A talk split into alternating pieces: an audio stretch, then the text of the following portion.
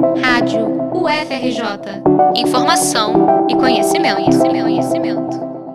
O tema da redação do Enem 2021 chamou atenção para a situação de milhões de brasileiros considerados invisíveis por não terem registro civil. São pessoas que não têm certidão de nascimento e por isso não conseguem emitir nenhum outro tipo de documento, identidade, CPF ou carteira de trabalho. Consequentemente, elas não têm acesso a direitos básicos como a educação ou a saúde, já que legalmente elas não existem. Não há dados atualizados em relação a quantos brasileiros estão nessa situação, mas a estimativa mais recente da Pesquisa Nacional por Amostra de Domicílio, de 2015, contabilizou cerca de 3 milhões de pessoas sem documentação em todo o país. O tema é pesquisado há quase 20 anos pela jornalista Fernanda da Escócia, doutora em História, Política e Bens Culturais pelo CPDOC, da Fundação Getúlio Vargas e professora substituta da Escola de Comunicação da UFRJ. Fernanda lançou este ano o livro Invisíveis, uma etnografia sobre brasileiros sem documentos, que enxerga a burocracia do Estado como principal problema para que essa situação persista. Tem um relato das pessoas sobre a síndrome do balcão. O que é a síndrome do balcão? Ela acontece quando as pessoas vão de uma instância estatal a outra, né? é, um, é, um balcão da Justiça, da Defensoria, do Ministério Público, dos Conselhos de Assistência Social, o próprio cartório como um serviço delegado pelo Estado, e elas não conseguem resolver o seu problema. E aquela instância, em vez de dizer para ela, olha, vamos resolver, o que que dizem? Não, não é aqui. A gente não vai resolver. E aquela pessoa vai andando de balcão em balcão, não durante semanas nem meses, mas durante anos, sem que alguém a ajude a resolver a sua exclusão documental. A pesquisa que Fernanda apresenta no livro foi realizada no ônibus da Justiça Itinerante, especializado em casos de subregistro. A obra relata que muitas das pessoas que procuravam serviço precisavam de documentos para se cadastrar em algum programa social do governo, como o antigo Bolsa Família.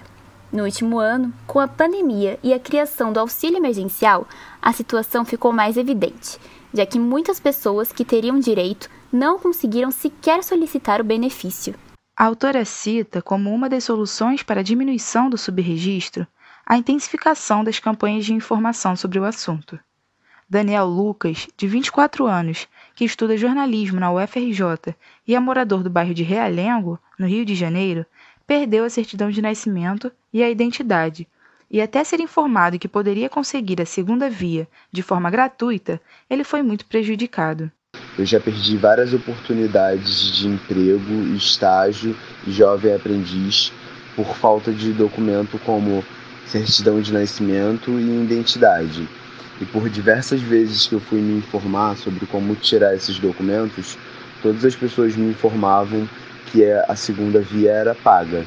Até que eu fui me consegui me informar melhor e descobri que no conjunto habitacional da Coab de Realengo, na Associação de Moradores, eles distribuem esses documentos de gratuidade para você tirar esses documentos. Fernanda chama atenção para a dificuldade de acesso à segunda via, que é paga, o que também contribui para que muitas pessoas originalmente registradas acabem se tornando invisíveis.